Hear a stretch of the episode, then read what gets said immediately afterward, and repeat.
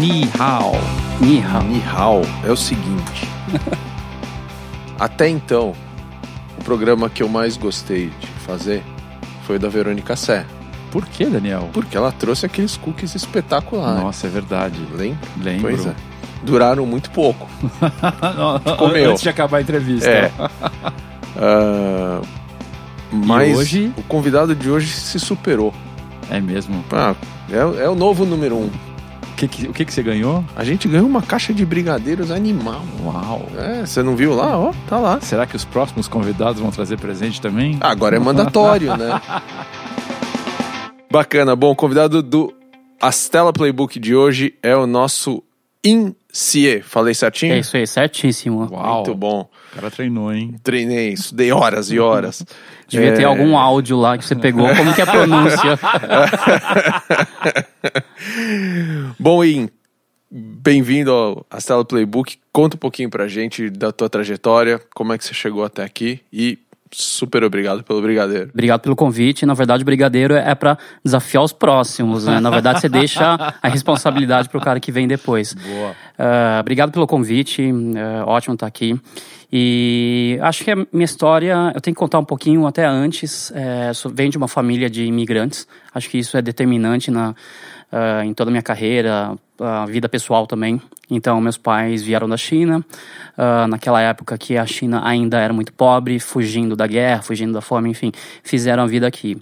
E isso determinou muito algumas das minhas escolhas, ah, acho que também do, do perfil e da forma que eu trabalho também. Acho que em vários, várias, tem muitas literaturas que falam também, né, ah, online, que costumam dizer que os imigrantes costumam fazer muitos bons fundadores, empreendedores, né. Verdade. É, e, e se você pensar bem, muitas, muitos deles têm esse desafio, na verdade, é vai para um país novo, talvez não fale a língua, talvez as, nas piores condições possíveis, e buscando. Então, na verdade, eh, tudo que você fizer é, é um permanente desafio. Isso me motivou e me motiva permanentemente, né?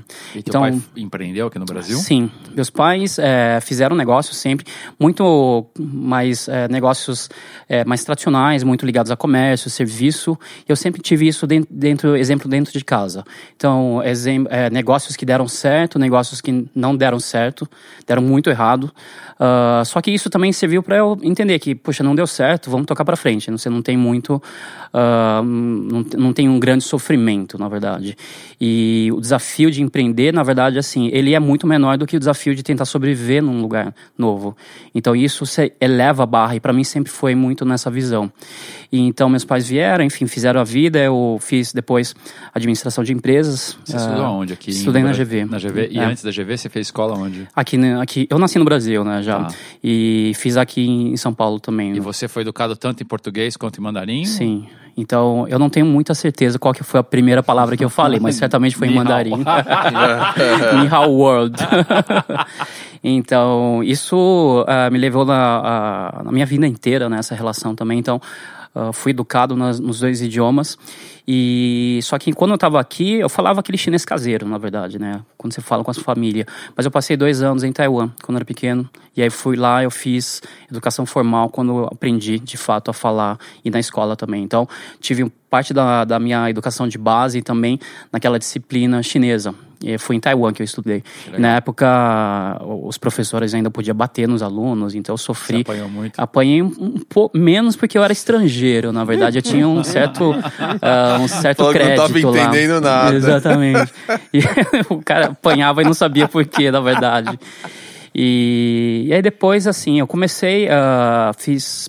Eu tinha, eu tenho dois primos, né, na verdade, também nasceram aqui, ah, muito fissurados por tecnologia, e a gente fez um combinado na época. Eh, eles programavam e eu montava o negócio, eu queria vender. Eu não- nunca gostei de programação, mas em- sempre busquei entender para que, que servia aquilo lá. Então, hoje eles são ah, gerente de projetos, o outro trabalha, na verdade, de vendas, vendas técnicas, né? Mas a gente tinha muito essa visão. Então, ah, isso sempre me pautou também, tentar ver o lado mais humano, o lado de negócios da tecnologia. E, e aí foi quando comecei lá atrás, eu passei, montei meu primeiro negócio ainda quando estava na faculdade, não deu muito errado. Tinha uma tecnologia super disruptiva chamada CD-ROM, achava que ia explodir pra caramba, e de fato explodiu, né? Explodiu com estoque lá de CDs lá que não consegui vender. Inclusive, minha mãe, por muitos anos, falou: guarda isso aqui dentro de casa para você lembrar a besteira que você fez. Porque você não plane... Sim, por muitos anos. Porque eu não conseguia mais vender de fato, né? Eram CDs que eu tinha importado uh, dos Estados Unidos, uh, eram títulos multimídia, né? O negócio na época era super quente, né? Então você importava CD, é isso? Importei, cheguei a importar, tive uh, uma, uma revenda também, uma revenda à distância, então fazia propaganda em revistas de games, aquela propaganda com todos os títulos, porque na, quando estava no colégio, uh, a gente trocava muito aqueles jogos piratas, né? Sim. Hoje não, não, posso nem falar muito isso, mas a gente trocava, depois falei, poxa, posso começar a vender também. E aí comecei a me organizar um pouquinho, uh, e aí depois eu falei, poxa, tem revistas que tem gente vendendo esse negócio. E aí comecei a ir atrás dos fornecedores formais. Uh, e aí comecei a tentar fazer algum negócio e falei, puxa, CD vai ser a próxima tecnologia. E aí fui começar, fui atrás de títulos, até licenciei alguns títulos de, de ligados à educação. Uh, nunca consegui lançar direito, até que a tecnologia também já ficou super uh, atrasada, rápido, né? né? Exatamente. CD foi um negócio assim que explodiu mesmo de fato e eu acompanhei um pouco isso porque meus pais na época tinham um amigo que tinha uma fábrica de CDs daqueles que imprimiam um monte de shareware trazia e vendia a 5 dólares, coisa desse tipo. E ele, na, na, época na Fenasoft, existia aquela feira ainda, Nossa não sei se vocês senhora, lembram. é. E eu montei uh, stand por dois anos lá vendendo. E eu bombei de vender aquele negócio. E eu falei, poxa, então eu preciso ter o meu próprio negócio. E aí foi quando comecei a entrar e fazer essas coisas. E aí na faculdade montei essa distribuidora depois, não deu certo. E aí sempre acompanhando, e a multimídia, de certa forma, me levou a acompanhar o que estava acontecendo na internet. Então era é, conteúdo online, conteúdo de ensino, educação, e aí foi quando comecei a participar de algumas conferências a, da Internet World na época. Uhum. Existia, foi quando eu vi pela primeira vez alguém falar em e-commerce. Falei, poxa, é, isso aqui tem muito a ver com o meu background também. Foi em 96, acho. 96, 97. E foi Jack London, na época que ele Nossa. tinha Nossa, criado lá Booknet, o, né? o. Booknet. É, até interessante a história, porque eu, ele me inspirou, só que assim, fiquei por muitos anos é, acompanhando o que ele fazia. E eu vou acelerar um pouquinho. Depois teve uma ocasião quando eu tive um negócio, a Baby, e aí tive a oportunidade de conhecer ele pessoalmente. E aí eu falei para ele, falei, poxa, ó, eu tô hoje aqui em função muito do, do, do que você me inspirou. Isso foi praticamente 15 anos depois. Que legal. É, foi até assim arrepiante uma situação. E ouvindo lá o Jack falar, foi assim uma conferência Internet World bombando, o evento cheio, e a, a sala dele é uma das mais vazias, era de negócios, ninguém olhava aquilo lá como um negócio, todo mundo queria programar, fazer página, essas coisas. E aí quando eu vi, eu falei, poxa, acho que isso aqui tem a ver um pouco com esse lado comércio que eu tinha muito, eu trabalhava muito com meus pais também nas lojas, no negócio que eles montaram, e foi daí que eu comecei a ir atrás desse tema. E aí começava a estudar, desenvolver um pouquinho. Uh, me levou também a fazer um estágio numa empresa de internet na época, em 97, que fechou, assim, dois meses depois. E, até que me deparei, quando eu estava na faculdade, uma vaga é, numa empresa que estava sendo criada, que eu depois eu soube que era ligada à GP. A GP tinha comprado a Booknet do Jack. Tá. Estava trazendo para São Paulo. E eu estava na Accenture na época, chamava Anderson Consulting ainda para trazer um pouco das coisas antigas. Eu estava um pouco cansado de consultoria, falei, poxa, preciso trabalhar com a internet de novo, eu já tinha feito esse estágio. E aí quando eu descobri que era ligado a, a e-commerce, eu falei, preciso, preciso trabalhar nesse negócio. E aí foi quando acabei me envolvendo, entrei no, no, na época da fundação do Submarino, então. Então foi a GP trazendo toda a equipe para São Paulo para montar com a base do que existia na Booknet. Tentaram fazer e de fato assim, pouca coisa foi aproveitada porque não existia muito conhecimento era uma outra escala. O Jack fazia uma coisa assim, é, muito pequena, para atender basicamente os clientes do Rio, atender clientes locais. E aí, quando a visão era atender país todo e até expandir para a América Latina e os países, então a brincadeira era outra. Então, por isso, daí serviu muito o meu background de consultor também. Então, entrei lá como consultor interno para montar tudo, só que a gente não tinha conhecimento. Então, daí vem muito dessa história do que existe, inclusive, de e-commerce atualmente. Muita gente tentou montar na época e não, não, conhecia, muitas premissas não deram certo. A primeira delas era ah, o estoque virtual, né? A gente Uhum. vende e depois vai atrás do fornecedor para tentar entregar. A primeira coisa que caiu por terra foi isso, né? Ah, relação com o fornecedor, enfim, e, e logística era péssima. Isso é 98, 99, né? Se a gente hoje diz que tem problema para receber, naquela época era muito pior, né? E, e Oin, se você conseguisse juntar né, os aprendizados de submarino, aí depois de submarino você, você, começou com. Não, depois do submarino tive uma época de como consultor. Tá. Aí depois eu montei meus, eh, um negócio também ligado a celular também. Ah, tive um negócio que parecia com uma pequena aceleradora. Tá. E aí eu tive uma fase negra, eu digo, porque eu fui executivo de uma grande empresa ah, por três anos. E aí em 2010 fui montar o Baby. Tá.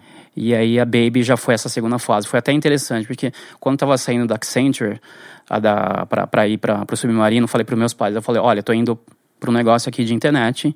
E aí eles falaram, ah, deixa eu entender o- os números disso daí. Eles falaram, poxa, isso não vai ganhar dinheiro. Isso é o que a gente está fazendo aqui, a gente ganha dinheiro do jeito que vocês estão pensando, não vai dar certo. Eu falo, não, é tecnologia, é inovador, vai dar certo. são Ah, velhos. é, vocês são velhos, é batendo no mão no peito, fala, vai dar certo. Obviamente, a gente sabe, naquela época foi muito difícil, o Submarino passou por dificuldades, enfim, depois fez o merge e o IPO. E aí, em 2010, quando eu fui montar um negócio lá da, da Baby, que é o e-commerce de produto de bebês, falei para meus pais, olha, eu vou fazer um negócio aqui agora próprio, na época eu era executivo e tal. E eles falaram, deixa eu ver de novo, ah, isso aqui não vai dar certo, você vai fazer a mesma coisa com uma escala talvez maior, porque tem mais clientes, né, obviamente, É, mas os problemas vão ser muito parecidos, né? E na minha cabeça, assim, falava, não, acho que é inovador, são canais, eu, eu pensava muito diferente. Mas depois eu fui começar a perceber uma coisa que come- é, é, começou a me cair a ficha, assim, os modelos de fato. O, por que, que eles ficavam falando isso? Por que, que muitos não deram certo? Porque é um modelo tradicional, modelo de compra e venda. A gente está falando de canais diferentes, mas no final os consumidores são iguais, são os mesmos, né?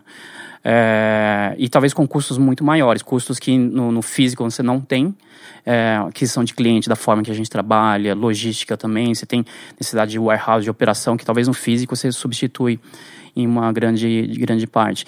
Então, ah, quando isso me motivou depois, que eu passei pela Baby, foi praticamente três anos e pouco, quatro anos, a entrar numa empresa, criar outra empresa chamada Forvets, que era um e-commerce B2B. Então a gente falava, poxa, então vamos organizar a cadeia de distribuição, vamos um pouco para trás. É, porque é muito assim, a- acho que o varejo brasileiro ele é sofisticado, ele é bem organizado. Você tem, você tem todas as questões que você pode colocar, mas ele já é, é- é- ele é muito relevante. E aí, só que o resto da cadeia de distribuição é muito deficitário, é muito problemático. Na época, quando a gente foi criar Forvets, que é no setor pet veterinário, isso foi em 2013, ah, existia pouca concentração nos grandes varejistas, então era muito pulverizado as lojas, menos de 5% estavam nas grandes redes, e do lado das indústrias também era muito pulverizado. Você tinha alguns grandes fabricantes e o resto eram algumas, alguns milhares de fabricantes de brinquedos, de remédio, de todo tipo de produto. Isso dificultava muito para pro, as lojas comprarem, porque os lojistas também não eram organizados. Então, isso. E aí, a partir daí, comecei a olhar o e-commerce. Eu sempre falo assim: e-commerce, o problema do e-commerce é o commerce, porque a gente sempre pensa em comprar e vender. Comprar e vender no modelo muito tradicional. E, e aí, só que a internet nos possibilitou, ou, na verdade, potencializou muitas outras coisas. Alguns modelos de assinatura, B2B, direct consumer, Claro. todas essa, as- um, um mar de monte, muitos outros modelos de negócio que são possíveis atualmente. Agora, né? acho que, bom, hoje a gente tá gravando hoje num dia até emblemático, né? Sim, Porque é uhum. o primeiro dia que a Amazon tá, tá oficialmente colocando a sua operação própria, né? Antes, mais modelo marketplace e produtos digitais. É, tem até um, um aviso enorme ali na home deles e tal. É, e quando a gente olha o, o- o mundo do comércio, principalmente lá fora, né, acho que as grandes tendências é a entrada da Amazon em todos os setores, é, assustando é, até os players estabelecidos e categorias estabelecidas só um mero anúncio assim da entrada deles, já vê a ação de, de determinados fabricantes caírem e tudo mais, né? É, obviamente, o- o- os últimos suspiros de um modelo mais tradicional de grandes lojas físicas, né? A Sears está em concordata, toneladas de shoppings é, fechando lá fora. Aqui no Brasil acho que ainda está bastante distante essa realidade. E você também, na paralela, vê um movimento que é talvez uma antítese, é isso tudo que é o direto ao consumidor, né? uhum. né? Onde os fabricantes é, detêm o controle total do, do processo, as DNVBs, né? E, e acabam, primeiro, não estando disponíveis nas grandes plataformas, porque elas querem conquistar essa, essa relação com o consumidor e, obviamente, é, construir o LTV aí no tempo, né? Como é que você está vendo essas duas tendências uh, chegando, acho que uhum. marcando aí pelo dia de hoje, nessa questão da Amazon? Como é que você está vendo essas tendências de comércio uhum. eletrônico no Brasil hoje? Uhum. O marketplace, é, assim, a Amazon inventou isso lá atrás, né? Inclusive, acho que já vem fazendo há muitos anos. E depois lá na China, que é basicamente 70%, 80% do e-commerce é marketplace. Uh, um player como o Alibaba, basicamente 100%. E nos últimos anos, a, a gente tem visto no, no, Brasil essa adoção, talvez muito mais por uma necessidade dos grandes varejistas e-commerce terem buscando o resultado do que necessariamente por esse modelo ser muito mais é, muito melhor para o consumidor, vamos dizer assim. É muito mais olhar para dentro de casa do que para o lado do consumidor. E só que a experiência não necessariamente é tão boa, porque nosso, acho que isso vem muito do viés dos nossos e-commerce serem varejistas. Eles não são empresas de tecnologia.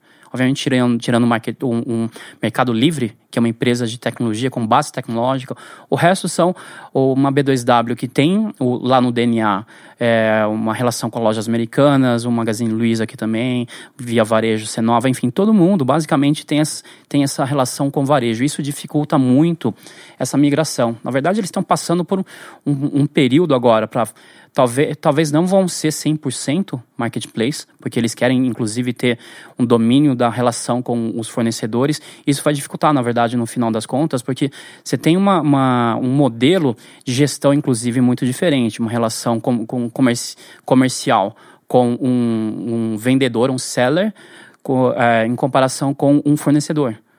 Então, o que possibilita, por exemplo, a explosão de muitas eh, essas marcas direct consumer eh, na China vem acontecendo, e aí já coloco isso, esse assunto, é o fato de um, uma, um Alibaba ser totalmente marketplace, ele permite que o vendedor tenha o domínio da relação com o consumidor, o domínio no sentido da experiência do consumidor. Então isso é bem interessante. Se você pegar um dia a mesma marca que vendendo no Alibaba e vendendo na Amazon são páginas muito diferentes, Sim. são experiências muito diferentes. Então quando você vê uma Amazon, ela a página aquela página quase chapada, aquela página branca, descrição muito técnica, apesar de ter os reviews, enfim. Quando você vai no Alibaba, ele é, ele tem um HTML trabalhado, tem uma página, ele ele é uma experiência totalmente customizada. Isso é bem interessante e é isso, isso na verdade reflete um pouquinho o posicionamento da empresa. Um é pró-consumidor, outro é pró-vendedor. Então, na relação das empresas. E aqui no Brasil a gente tem um modelo meio híbrido. Porque, gente, nossos e-commerce nasceram uma boa parte, os que estão no top, tirando o Mercado Livre, são todos varejistas. E todos então, caras estabelecidos, né? Em, estabelecidos. Não tem startup, né? Nesse exatamente, é. Não tem, não tem mais a startup, então é. Então ele tem um modelo de negócios já muito consolidado, então tem essa dificuldade, tem toda a questão de gestão interna, como que tem que lidar com isso. Então, esse, esse, esse é um desafio que a gente vai ter no Brasil, muito grande, dessa relação de como transformar o nosso marketplace. Os grandes. Por outro lado, a gente tem os verticais, os menores, é, o Enjoei, que acho que é um case sensacional dentro, dentro disso, tem um posicionamento muito diferente, tem uma, o, o próprio Thier falando Sim. disso, né? Ele, ele cuida muito do que é colocado lá. A própria origem do, do Enjoei está muito nessa questão de como posicionar os produtos, tem uma foto muito bacana, uma descrição. Então, isso permite ainda o surgimento de outras empresas, uh, mesmo no modelo de marketplace. E aí, uh, uh, em paralelo a tudo isso, esse fortalecimento dessas empresas, direct consumer, as marcas que são que nascem digitais. Acho que uma dificuldade que a gente tem no Brasil é essas empresas elas vão ter que buscar direto consumidor, que tem poucas poucos marketplaces que são verticais o tamanho suficiente para que ele possa também entrar direto para o consumidor de fato. Ele tem que investir muito em marketing. Então, o direct consumer no Brasil tem uma vida dificílima tem que desenvolver produto, fazer tecnologia, fazer marketing, é, cuidar de tudo praticamente, né? Quando a gente olha para um e-commerce, já é difícil. Esse cara tem que desenvolver produto e construir a marca. Então, enquanto em outros mercados você tem ferramentas talvez de aquisição é, mais acessíveis, mais diretas. Aqui, os casos que a gente está vendo estão começando a despontar, talvez porque as indústrias onde eles estão sejam muito ruins. Então, a, a, de colchões que a gente vê uhum. o pessoal lá fazendo, eles estão bombando porque a indústria de colchão, para comprar um colchão é qualquer. Muito é muito caro, é ruim a experiência e para eles a, a, a, o consumidor tem uma experiência muito legal. Então acho que nasce muito mais, né, talvez assim, da experiência ruim do que de fato as empresas serem muito é, inovadoras. Tá. Né? E olhando um pouquinho para essa experiência que você tem tido uhum. nos últimos anos de, de China, uhum. é, o, o que, que você enxerga que eles fizeram que a gente ainda não fez em relação ao, ao comércio e à internet em geral? Uhum. Uh, acho que assim, o que, que aconteceu na China, você teve um, uma questão de uh, a não, a não existência de muitos legados de comportamento. Então, no, o comércio, o comércio físico. O comércio físico era horrível na China. Então, você já tinha algumas, alguns grandes varejistas, mas as lojas eram, tinham experiências muito ruins, eram feias, sujas. Então, as pessoas não tinham muita fidelidade. Quando, começou, quando apareceu a internet, o e-commerce começou a deslanchar, as pessoas não tiveram muita dificuldade de saltar e para o e-commerce. E acho que, de certa forma, a gente tem um pouco isso aqui no, também no Brasil, versus, obviamente, comparado com os Estados Unidos. Então, o Brasil e a China tem essa similaridade dessa questão. Então, o que, que aconteceu? Acho que eles tiveram um, um crescimento muito rápido, porque o mercado é grande, enfim, é, abundância de capital. Então, as operações, é, o, o e-commerce começou a evoluir um pouco depois, mas começou a explodir e cresceu muito rapidamente. Então, eles, e agora eles já estão numa fase posterior dessa integração de fato do online to offline, ou omnichannel, como a gente chama, e eles gostam de chamar de new retail. Então agora essa integração começa a ser muito, muito mais é, forte, tanto que o que, que acontece? Lá 20% do varejo é o e-commerce. Aqui a gente tem mais ou menos 5%, né? Uhum. dependendo um pouco da fonte. E o que eles falam assim, a gente não vai transformar os 80% que estão no físico para aumentar os, 80, os 20%, a gente vai digitalizar os 80%. Então pode continuar 80%, pode continuar físico, mas essa experiência offline ela vai ser digital. Pode ser digital simplesmente porque vai ter um monte de gadgets bacanas, ou a transação vai ser digital, a identificação do consumidor, o meio de pagamento vai ser digitalizado também. Então acho que isso já vem acontecendo, então, e é um, um dos benchmarks que acho que o mundo inteiro está olhando muito de perto para o que e vem você acontecendo. Você acha isso aplicável ao Brasil, essa coisa de trazer o, o, o novo varejo para o mercado brasileiro? Sim, acho que ele, ele é uma disciplina muito forte, o que talvez a gente não tenha sejam as grandes plataformas que eles têm, principalmente um, um Alibaba, uma Tencent, que são, que são os viabilizadores de tecnologia para quem é tradicional. Então lá, o que, que aconteceu? Está tá quase polarizando o mercado. Então, os grandes varejistas ou as empresas estão tendo muitas vezes que escolher para qual com quem eles estão se associando. Porque está entrando numa fase que o Alibaba e a Tencent dominam tanto o mercado que eles se dão ao luxo de poder falar: ah, eu quero que você seja exclusivo comigo. É ah, interessante porque cada um dominou de um lado, exatamente, né? A Tencent é. dominou o consumo e o, e o Alibaba o supply, né? O supply e mudando toda a cadeia, da verdade. Isso é um outro ponto interessante também, acho que vem acontecendo. Como a indústria a indústria fisicamente está lá na China, então, e a gente sempre olha a inovação nas pontas, né, isoladamente. E o que eles estão fazendo é, é, é inovando a cadeia inteira. Então, é, trabalhando desde o varejo na ponta até a indústria no, e, e, todos os intermediários, muitas vezes tirando todos os intermediários, e trabalhando até o desenvolvimento do próprio produto também. Então, são produtos que são baseados em, é, em dados. Então, ao invés de ser uma, um desenvolvimento produto do jeito tradicional, que tinha focus groups, enfim, eram insights dentro da empresa, uh, agora eles conseguem desenvolver produtos a partir de dados que são gerados pelo Alibaba, por exemplo. Então, isso é inovação na cadeia inteira. Acho que e isso é... no Brasil, você acha que não tem essa, essa fonte de dados? Não, a gente não tem fonte de dados, a gente não tem colaboração entre os players. Acho que uma diferença também fundamental, o Daniel estava comentando da quando a Amazon entra no mercado, todo mundo fica empolvorosa e cai as ações, porque a Amazon é, é ela concorre com as empresas, concorre com os caras que estão no setor. Na China, o Alibaba, Tencent colabora Então, é, um, é, uma, é uma visão mais de plataforma de ecossistema. Então, acho que uh, isso, isso possibilita que todo mundo possa ter um ganho, na verdade. Então, ao invés de ser mais destrutivo, ele é, é colaborativo. Então, tanto que eu uso a expressão, a Amazon é um império, a Alibaba é um ecossistema. Então, essa visão de todo mundo poder colaborar e crescer no mercado. É interessante. é, né? é bem Porque interessante. o chinês é que tem a, tem a, a fama, fama de... do Exatamente, né? exatamente. Olha só, muito E- Agora, e é. deixa eu te perguntar, pegar um gancho nesse tema que você está falando, né? Acho que é, qual o paralelo que você faz do empreendedor brasileiro hoje, principalmente o early stage e o empreendedor chinês? Eu acho que o chinês, ele tem um contexto, o que é interessante, o que eu sempre fico imaginando, acho que é, pelos números, é a gente acorda todos os dias tendo que competir com 200 milhões de pessoas. 210, enfim. E o chinês acorda competindo com 1,4 bilhão de pessoas. Então, ele, por natureza, ele tem um- uma competitividade muito grande. Ele precisa sobreviver dentro nesse negócio.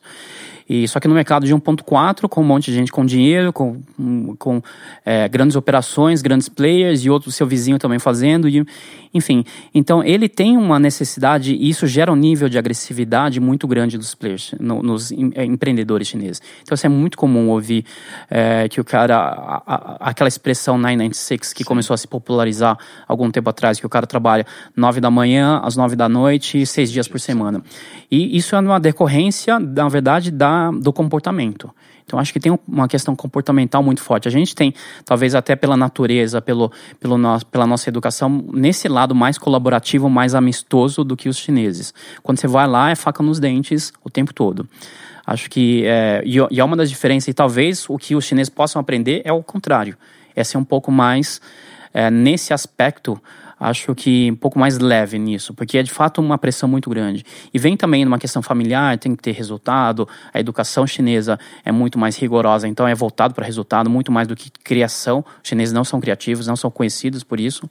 E tem a questão, vira e mexe a gente eh, ouve o, um, um aluno se suicidou, eh, fulano não conseguiu ir bem na faculdade, teve um problema muito sério. Então, essas, essa, essa questão dessa postura, acho que uma das coisas que diferencia muito os chineses e, e decorrência o empreendedor chinês é, do resto do mundo, inclusive, não só para os brasileiros. Mas acho que a gente tem uma diferença muito mais latente nesse aspecto. Né? E, e é só força bruta em, ou seja, é, é o único playbook chinês, a, a- o 996, ou, Não, ou tem ah. outros playbooks? Eu acho que tem a questão, a visão estratégica. É, todo todo esse, esse modelo que foi formado dos ecossistemas é muito estratégia. Acho que no início, talvez eles nem tenham pensado. Muitas vezes, de, dez anos depois, você forma uma estratégia, né? Porque no início claro. você não pensa essa visão. Engenheiro de obra pronta. Exatamente, é muito mais fácil, né? Então, ah, e toda essa visão que foi formada depois é muito estratégia. E muito do. o- Quando a gente olha ah, do ocidente para o chinês, você não consegue perceber isso. E tem muito do que. E na verdade eles também não querem deixar muito claro esse modelo, porque faz parte da, de uma vantagem competitiva que ele acaba conseguindo eh, manter. Então eu diria que, na verdade, assim, força bruta, obviamente, é uma vantagem gigantesca. Inclusive agora, no momento de inteligência artificial, onde a quantidade de dados faz, faz uma diferença.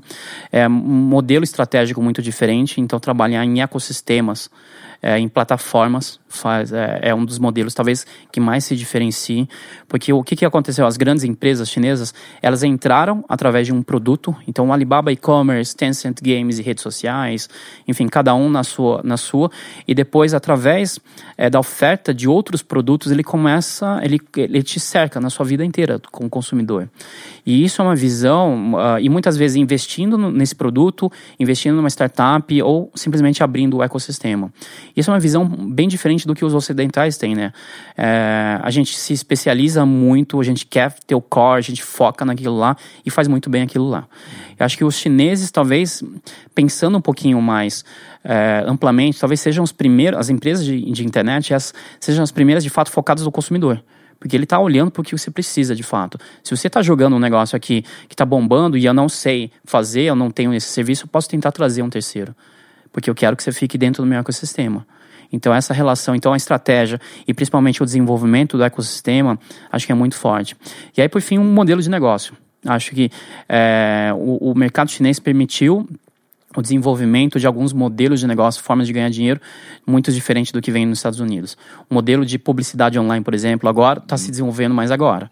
Mas não É. existe no Japão, né? É Exatamente. basicamente transação. Exatamente, né? exatamente. Como é aqui também. Muito transacional. O que, o que é interessante até pensar, e, e na verdade, até um mercado, por exemplo, que era não existia na China de games, por exemplo, por causa da pirataria, agora é punjante.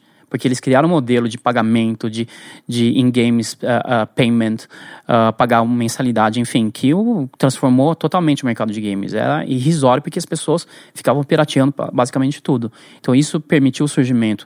E acho que isso decorrendo e en- entrando em outros segmentos também começam a ter um modelo de pagamento. Então, eh, vídeos online, então conteúdo online. Eles também pagam muito É, por conteúdo. podcast, trans- né? Podcast. lembro, Impressionante, né? É impressionante e, e se a gente pensar, for, poxa, a gente podia testar. Então a gente sempre olha muito para os modelos ocidentais, modelo Vale Silício, Estados Unidos, um, um pouco Europa também, ah, só que não necessariamente eh, se adequa à nossa realidade. E nesse aspecto, talvez a China tenha muitas coisas mais interessantes para a gente aqui. E e esse é o propósito dessa tua nova fase? É- Exatamente. É trazer e, e Exatamente. fazer a ponte entre esses dois mundos? Exatamente. O que, que aconteceu? Eu acho que naquela na fase depois que eu, que eu. A gente nunca para de empreender, mas depois do CNPJ que eu tive, eh, comecei a ter muito contato com empresas chinesas que estavam começando a olhar o Brasil, América Latina de uma forma geral, mas eu recebi eles de, uma, forma- de um jeito meio informal. Tomou chá, né? No caso, né? Tomou um café. Recebi, aí o pessoal vinha aqui conhecer. E só que não tinha nada estruturado. E eu comecei a perceber que eh, começava a se abrir uma oportunidade. Eh, do- da mesma forma que os brasileiros queriam fazer negócio com os chineses, eles também queriam vir. Então eu estruturei a China Innovation junto com meu sócio, que ele foi country manager da Baidu aqui no Brasil, Yandi. Ele também estava passando pela mesma situação. A gente falou: tem um negócio aqui. Então a gente estruturou a China Innovation ah, exatamente para fazer a ponte e muito com a visão de desenvolver negócios. Então a gente tem alguns produtos que são, por exemplo, missões, eventos. Eh, agora a gente está fazendo um curso também com, com a Alibaba. Ah, isso tudo são meios para desenvolver negócios. E conhecendo os dois lados, ele como ex-executivo de empresa chinesa que trabalhou diretamente com eles, e eu conhecendo muito o que é o Brasil, a gente está estamos ajudando primeiro a disseminar as informações. Ah, no ano retrasado, a gente passou por um momento e percebemos assim: não adianta levar os melhores projetos para a China se o cara não conhece o Brasil. Porque ele vai comparar primeiro com o próprio mercado, é uma comparação, comparação super é, é, desnivelada. Depois ele compara com outras, outros mercados que ele já investe, Sudeste Asiático, por exemplo. Só que ele não conhece a nossa realidade. Então a gente come, deu um passo para trás, ao invés de levar projetos, a gente começou a fazer um trabalho de disseminação de informação, evangelizar. Então o que é muito conhecido aqui no Brasil é o papel nosso aqui de fazer eventos, palestras, even- é, missões, enfim. E a gente tem feito isso na China também. Então a gente lançou alguns papers sobre o mercado brasileiro em mandarim. Posso passar para vocês depois, se vocês favor. quiserem ler. A gente É, divulga para todo mundo que está escutando. sim, claro, por favor. É de graça, inclusive, é um que as PDF. pessoas acessam é www. www, esse é no WeChat, tá, gente? Ah, Mas no é. chinainnovation.net tem o- é, e nas nossas redes sociais. É, esse, esse- esses papers a gente lança pelo WeChat, por exemplo, lá na China. Então a gente recebe muita demanda e tem gerado muito conhecimento para os chineses também sobre o mercado brasileiro.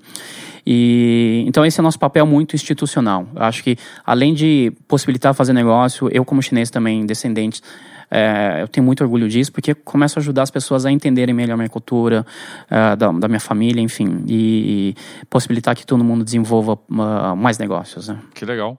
E para o empreendedor, você acha que existe oportunidade para essa safra de startups brasileiras de acessarem o mercado chinês? Eu acho que não diretamente acessar, mas trabalhar com startups chinesas. Tá. Uma das coisas que a gente está visualizando, talvez eu estou chamando muito assim de uni- unicórnios binacionais. Tá. Então, assim, se a gente pensasse só unicórnio, surgimento de unicórnio, enfim, o termo que a gente queira usar para isso, grandes empresas de tecnologia que não surgem no Brasil têm uma quantidade, potencial X.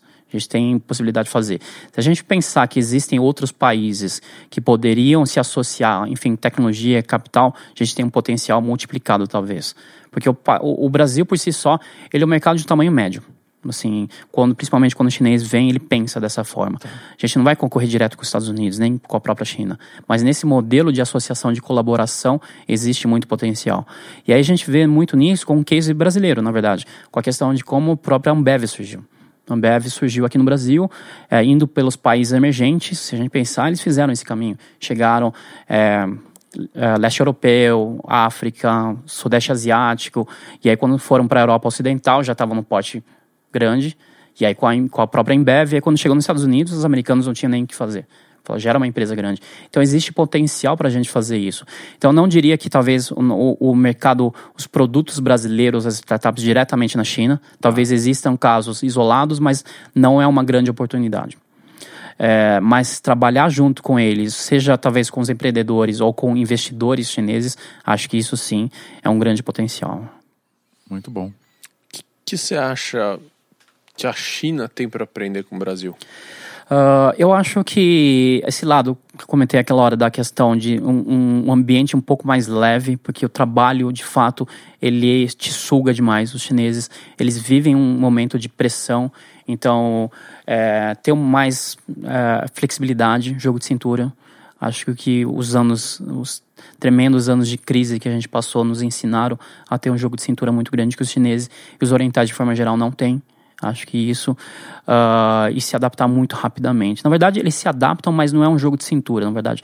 Não necessariamente. Acho que é um, é, na é um modelo. É na porrada. E talvez assim, pô, não deu certo, vamos abandonar. Porque tem a oportunidade na frente. Só que os brasileiros, a gente vai, vamos tentar insistir um pouquinho, toda essa história que a gente uh, uh, tem muito nessa visão. Né? Então, acho que isso, no, o, o modelo talvez permita a gente uh, pensar, para os chineses seria bem, muito benéfico isso, né? Você acha que SaaS é um diferencial brasileiro quando, uhum. quando você vê o que está acontecendo aqui no Brasil de SaaS versus China ou, ou não? SaaS, eu diria que no B2C sim. É, aliás, desculpa, no B2B. É, o, B2, o mercado de B2B na China, ele ainda é um pouco menor comparado com o B2C. Porque o grande, o grande mercado claro. é de consumidores.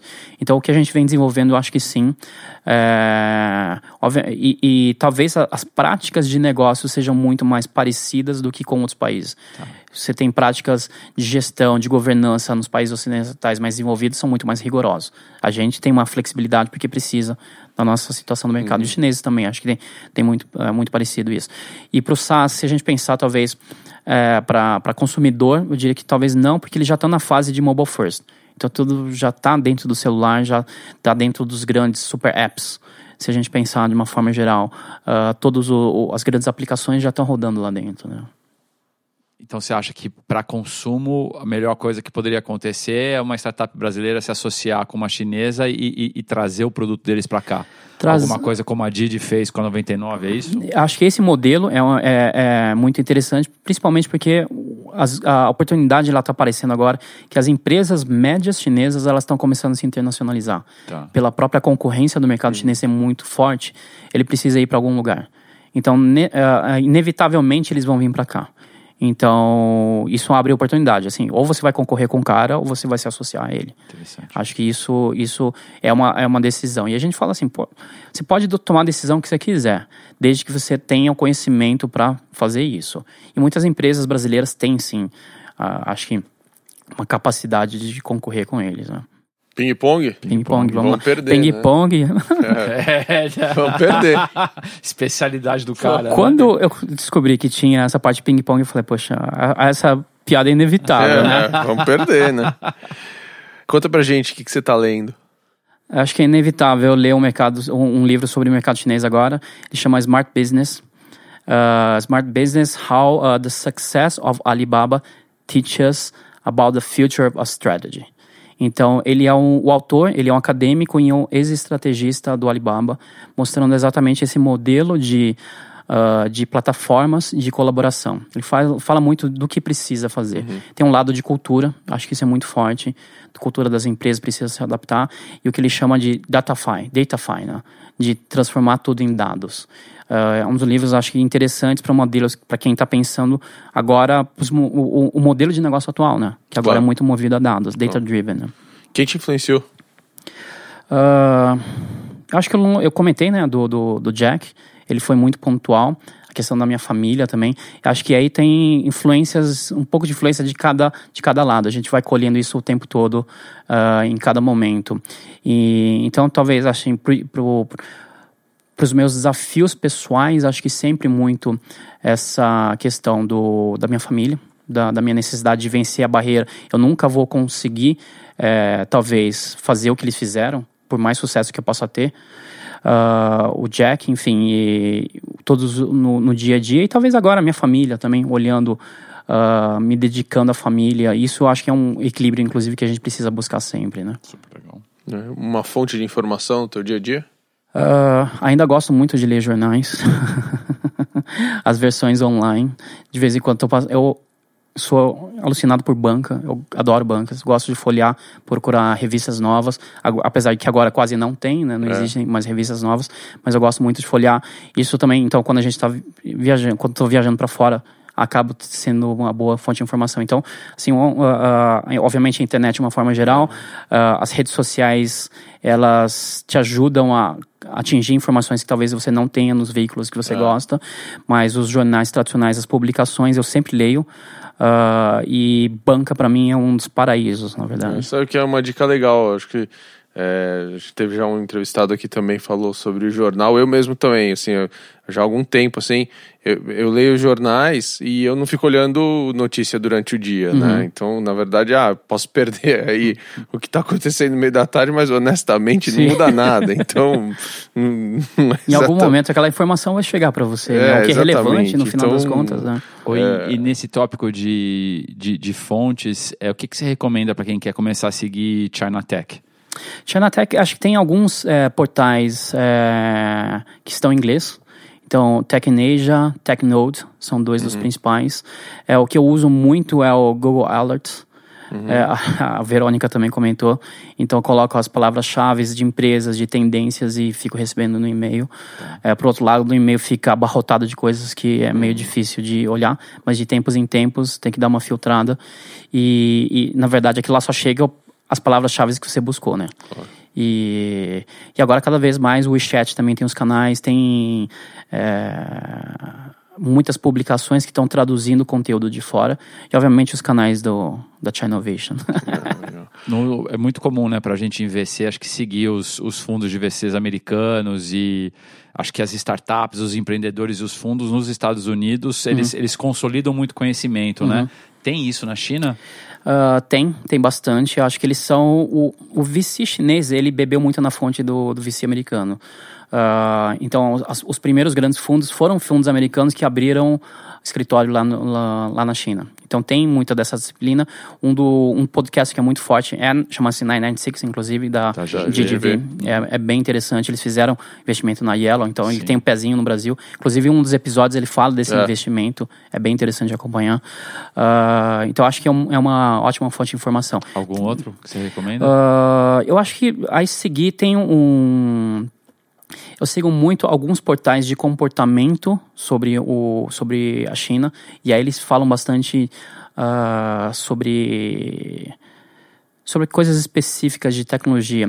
Uh, tem um que chama Next Shark, Shark que é bem interessante, que ele, que ele, é, um, ele é quase uma rede social para jovens que fala do cotidiano do, do jovem chinês. O In vai mandar essa lista toda pra gente Sim. no dia que a gente soltar o podcast dele na nossa newsletter, a gente já Combinou. coloca esse bookmark Sim. todo. Uh -huh. Tem vários bookmarks e Uh, esse, é, esse é bem interessante. Ele, uh, ele fala do, do, da mudança de comportamento do jovem chinês, muito da visão de um ocidental. Acho que isso pode ser bem. É, essa é uma diferença muito, muito forte. Legal. Um uhum. ritual de trabalho que você não abre mão. 996. 996. Não, pelo contrário. Eu sou. Eu acho que uh, tentar planejar um pouquinho o seu dia, fazer, porque ao longo do dia a gente vem, recebe, recebe muita coisa, é interrompido o tempo todo. Então acho que tentar de manhã uh, pensar um pouquinho no seu dia, falar, independente da ferramenta que a gente adote, ah, vou fazer isso, isso, aquilo. Isso é uma coisa, uma disciplina que eu estou tentando, não que eu faça, tá? uma ferramenta de trabalho indispensável para você? Agora estou tentando usar algumas ferramentas de gestão de projetos, uh, gestão de projetos, e-mail e comunicação. Acho que os comunicadores, e para mim cada vez mais o próprio WeChat, ele é muito importante. Uh, ele, é, essa visão de quase, a gente tem dois mundos né, agora, o mundo ocidental da internet e o mundo oriental. Então com os chineses eu tenho que necessariamente falar através do WeChat. Então para mim as principais ferramentas são de comunicação. Legal.